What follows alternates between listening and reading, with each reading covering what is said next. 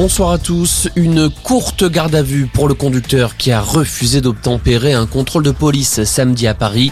L'homme de 38 ans, grièvement blessé par les balles de la police, est hospitalisé. Son état de santé n'a pas permis aux enquêteurs de l'entendre aujourd'hui. Il est soupçonné d'avoir roulé en direction des agents qui ont fait feu. Sa passagère, touchée à la tête, est morte. Trois policiers ont été placés en garde à vue et deux enquêtes ont été ouvertes par le parquet de Paris. Des aides de l'État après les intempéries.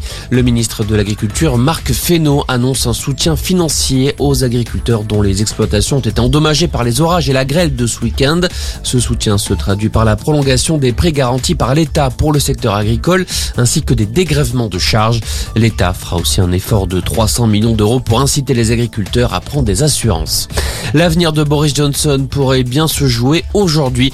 Le Premier ministre britannique sera soumis ce soir à une motion de défiance de son parti après le scandale des fêtes pendant le confinement.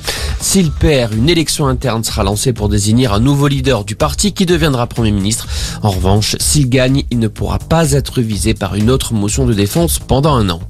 La colère de Sergei Lavrov, le ministre russe des Affaires étrangères, était attendu en Serbie aujourd'hui, mais son avion est finalement resté cloué au sol puisque les pays européens autour de la Serbie ont fermé leur espace aérien. Sergei Lavrov critique une mesure inconcevable et scandaleuse. Le Kremlin parle d'un acte hostile.